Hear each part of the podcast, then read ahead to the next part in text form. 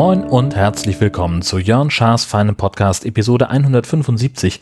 Ich bin Jörn Schaar und ihr seid es nicht. Jetzt habe ich ja sozusagen zwei äh, Wochen aufzuholen an Material, denn in der vergangenen Woche war International Podcast Day und da möchte ich es mir ja so ein bisschen zur Gewohnheit machen, dass ich da eine Meta-Folge zu einem speziellen Thema über mir überlege und dann auch veröffentliche. Ähm, ich weiß gar nicht, ob ich letztes Jahr das auch gemacht habe. Aber dieses Jahr ging es auf jeden Fall um Monetarisierung, weil das eben gerade so ein Trend zu sein scheint in der Podcast-Szene.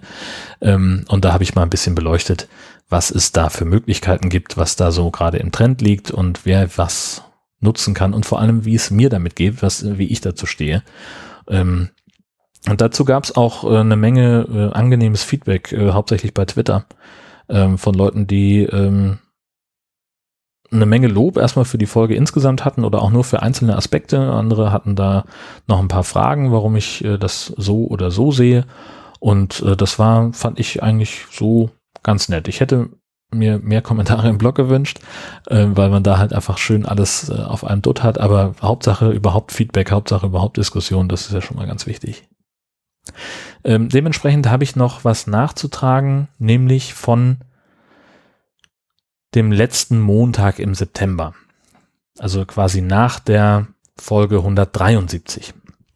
Da, ich hatte ja in der 173 äh, erzählt von dem EC-Karten Braunkack, der mir passiert ist. Ähm, ich hatte meine EC-Karte eingesteckt in einen SB-Automaten einer Volksbank, bei der ich nicht Kunde bin und sie dann nicht wieder rausbekommen. Und am Telefon hat man mir gesagt, ja, dann kommen Sie einfach am Montag, diesem letzten Montag im September, ähm, bei uns in der Hauptfiliale vorbei. Ab ungefähr 11 Uhr spätestens ist der Kollege da, der sich um die Automaten kümmert und der ist dann von seiner Tour zurück und hat Ihre Karte dann dabei. Ähm, jetzt ist es so, dass diese Hauptfiliale grundsätzlich auf meinem Arbeitsweg liegt, aber halt nicht um die Uhrzeit. Ja. 11 Uhr bin ich schon kurz vor Mittagpause und äh, sie sagte ja, bis 16 Uhr hätten sie auf. Äh, meistens klappt das, dass ich dann schon äh, wieder in Husum bin, aber halt nicht immer. Und ähm, an dem Tag klappt es halt nicht, wie das halt nun mal so ist. Und deswegen bin ich am Dienstag hingefahren. War dann gegen, weiß ich nicht, eins oder was da und es stellt sich raus, die EC-Karte äh, war noch nicht da. Und war nicht aufzufinden, der Kollege war nicht erreichbar, bla bla bla. Dann hat gesagt, ja, ich habe jetzt aber seit Freitag keinen Zugriff auf mein Konto und ich möchte gerne langsam mal wieder was zu essen kaufen. Antwortet sie, das ist jetzt blöd. Ja, sag ich, das stimmt. Ja, also natürlich hatte ich noch, ne, wir haben noch ein anderes Konto. Ähm, es ging nicht da, darum, dass ich verhungere. Ich wollte einfach nur der klar machen, äh, wo mein Problem ist. Naja, äh, sie sagte, können jetzt aber nichts anderes tun, als meine Nummer aufschreiben und sich bei mir zu melden, wenn die Karte angetroffen ist, eingetroffen ist. Hat sie dann auch pflichtschuldig getan. Exakt in dem Moment, wo ich mich gerade zur Siesta gebettet hatte. Und ich weiß nicht, ob das, also bei mir ist es so, wenn ich mich hinlege, ähm, ich schlafe relativ schnell ein, aber vorher brauche ich ein paar Minuten, um die richtige Position zu finden. So dieses so, wie rum, auf welcher Seite möchte ich liegen, wo muss wie was alles arrangiert sein. Das war alles erledigt. Und in dem Moment, wo ich mich gerade, gerade sagte, okay, jetzt, das ist genau richtig, so liege ich gut. Jetzt nur noch entspannen und dann einschlafen. Telefon. Ach, naja, gut. Ich habe dann auf den Mittagsschlaf verzichtet, um meine Karte abzuholen. Und danach waren noch ein paar andere Sachen zu erledigen. Und es war eben dann zu dem Zeitpunkt auch schon, weiß ich nicht, Viertel nach drei. Und sie sagte, ja, wir haben aber auch nur bis 16 Uhr auf. Wenn Sie die heute noch haben wollen? Ja, ich möchte die heute noch haben. Ich komme. Ja, und dann war es halt auch zu spät, sich hinzulegen. Naja, Hauptsache, ich habe die Karte wieder. Wenn auch 29 Stunden nach dem Termin, der mir ursprünglich genannt worden war, läuft bei denen. Unannehmlichkeiten mit Karten gab es dann auch in dieser Woche.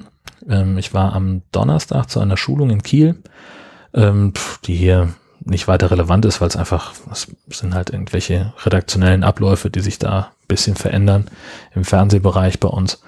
Ähm, weil wir eine neue Schnittsoftware kriegen und da ist, da hängt da irgendwie noch so ein Rattenschwanz an Gedöns mit dran. Das wollten sie uns zeigen, haben sie auch gemacht, war alles super und ähm, danach bin ich noch in die Stadt gefahren, in, in ein Parkhaus in der Innenstadt, um ich musste noch zu C und habe noch was gegessen und und äh, so was man da halt alles so rumtreibt. Und nach ungefähr einer Stunde wollte ich dann wieder rausfahren, stehe am Kassenautomat und gucke meine Karte an, denke mir, oh fuck, die hat einen Knick. Hoffentlich funktioniert die noch. Spoiler, funktionierte nicht mehr. Dann habe ich was gemacht, das ich äh, vorher noch nie gemacht habe. Ich habe diesen Rufknopf mal benutzt am Parkscheinautomaten und in diesem Fall kam ich raus im Callcenter von Abcoa, der Firma, die das Ding betreibt. Hab der Dame also mein, mein Begehr geschildert und sie sagte, ach ja, das ist ja kein Problem. Sagen Sie mal, wann Sie reingefahren sind. Ich sage 11.35 Uhr. Und sie sagt, ja, das kostet dann drei Euro. Und dann äh, ich lasse Ihnen das mal anzeigen, dann bezahlen Sie das schnell, dann kriegen Sie eine neue Karte. Dauerte ein paar Sekunden, bis der Betrag dann erschien. Ich hatte aber nur noch einen 20er und den wollte der Automat nicht annehmen. Also, ja, hat nicht geklappt. Ich melde mich gleich nochmal, wenn ich Kleingeld habe, lacht sie. Und dann ging der Scheiß richtig los. ist auch so geil. Denn eine innere Stimme sagte mir, dann geh doch zu Netto weil oben drüber, also im, im, im Einkaufszentrum ist unten ein Netto drin. Ich dachte ja, dann gehe ich schnell hoch und hole mir eine Flasche Selter für die Heimfahrt. Und äh, die sollte 36 Cent kosten. Und die Dame an der Kasse sagt, eigentlich dürfte sie meinen 20-Euro-Schein dafür nicht annehmen. Ob ich es nicht kleiner hätte. So, nee, habe ich nicht. Soll ich den Sechserträger kaufen? Nee, also sie wird das ja jetzt machen, aber letztes Mal hätte sie da dolle Ärger für bekommen und also fürs nächste Mal müsste ich mir das bitte merken. Das fand ich irgendwie schräg. Weil ist doch meine Sache, wie ich, wie ich irgendwas bezahle im Supermarkt, dachte ich immer. Offenbar ist dem nicht so. Naja, gut, also im Endeffekt, also genau, wollte ich ja eigentlich über was anderes sprechen, nämlich über den Parkautomaten, ähm, der auch im zweiten Versuch natürlich die Karte nicht annahm. Und dann habe ich wieder den Rufknopf gedrückt, landete bei einer anderen Kollegin, die sagte mir das Gleiche. Ich habe dann also meine drei Euro bezahlt und dann sagt sie so, ich bleibe noch so lange in der Leitung, bis ihr neues Ticket rauskommt. Und in dem Moment piepst der Automat und ich sage, oh, das könnte jetzt einen Moment dauern. Hier steht, das Gerät ist nicht betriebsbereit.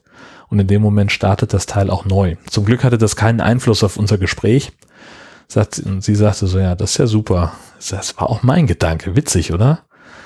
Und dann hat sie also gesagt, dann soll ich doch bitte mit der defekten Karte ähm, in der Tasche zum Ausgang fahren. Bezahlt hätte ich ja hoffentlich. Ich sage, ja, habe ich.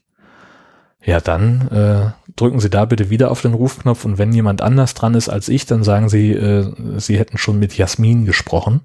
Und jetzt frage ich mich, ob das vielleicht einfach ein Codewort ist bei Abcoa. Dass man einfach sagen kann, ich habe mit Jasmin gesprochen und dann lassen die einen raus. Ich werde es nicht probieren. Ich rate auch niemandem, das zu tun, denn das ist illegal. Aber witzig wäre es. Naja.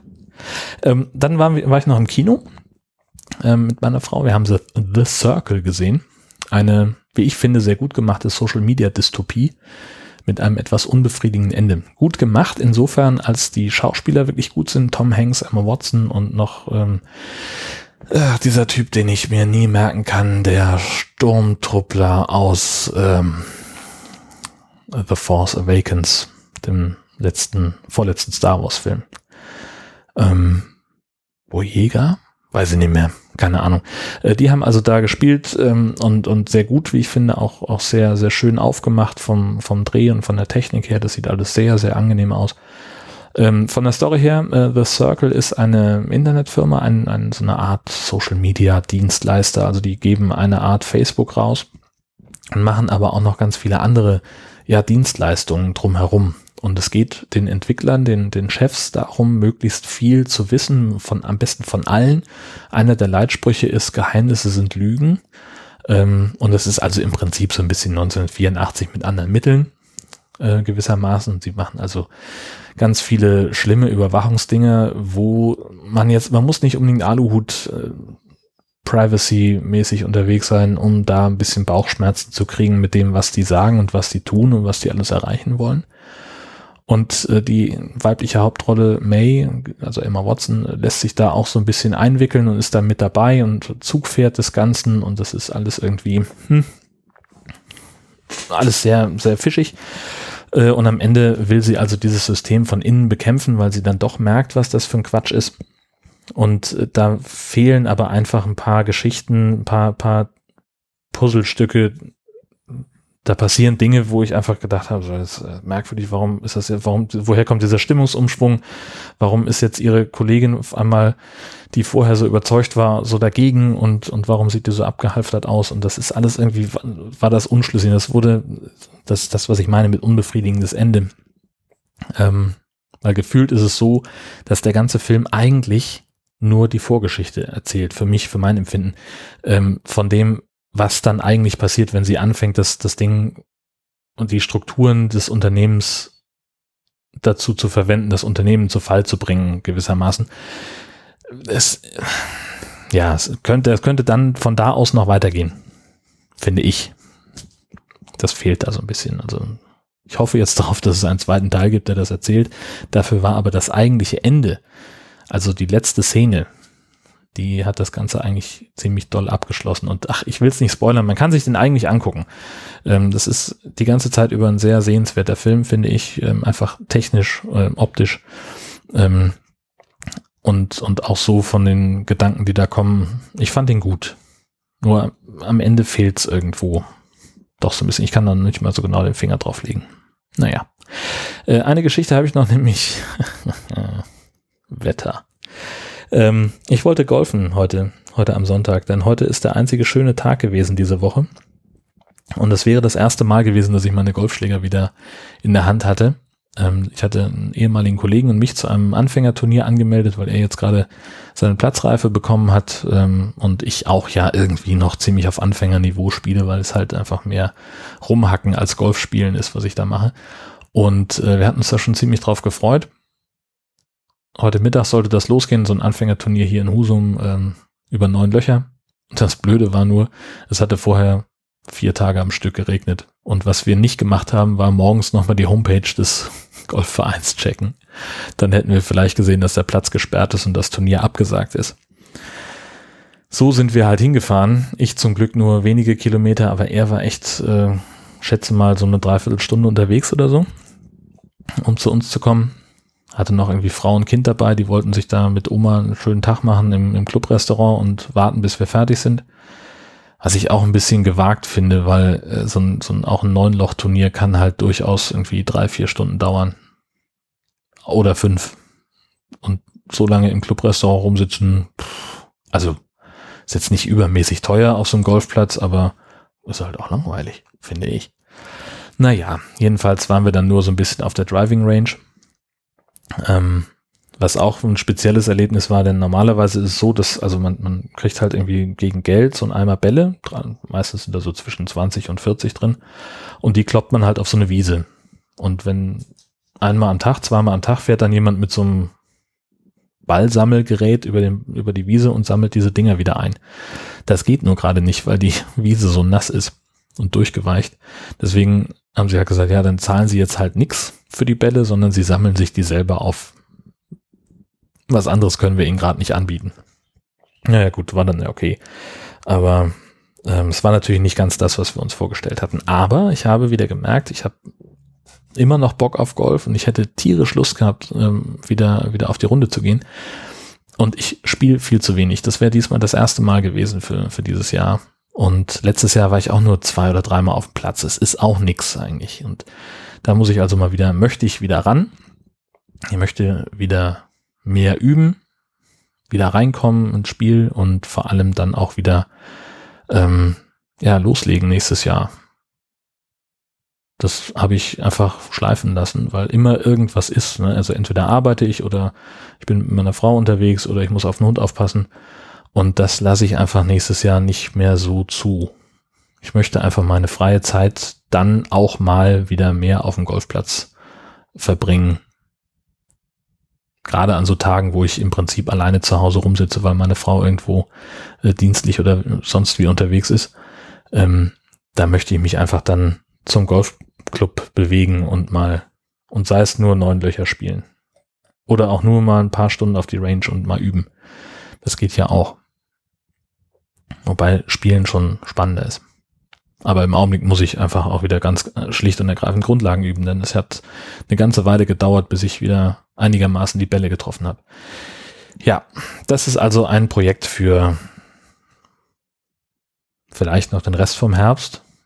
Auf jeden Fall aber fürs Frühjahr und für den nächsten Sommer. Und ich werde es also so machen, im nächsten Sommerurlaub ist die Golftasche dabei und da werde ich mich mal einen Tag ausklinken und werde mal eine Runde golfen gehen. Das wird super, freue ich mich drauf.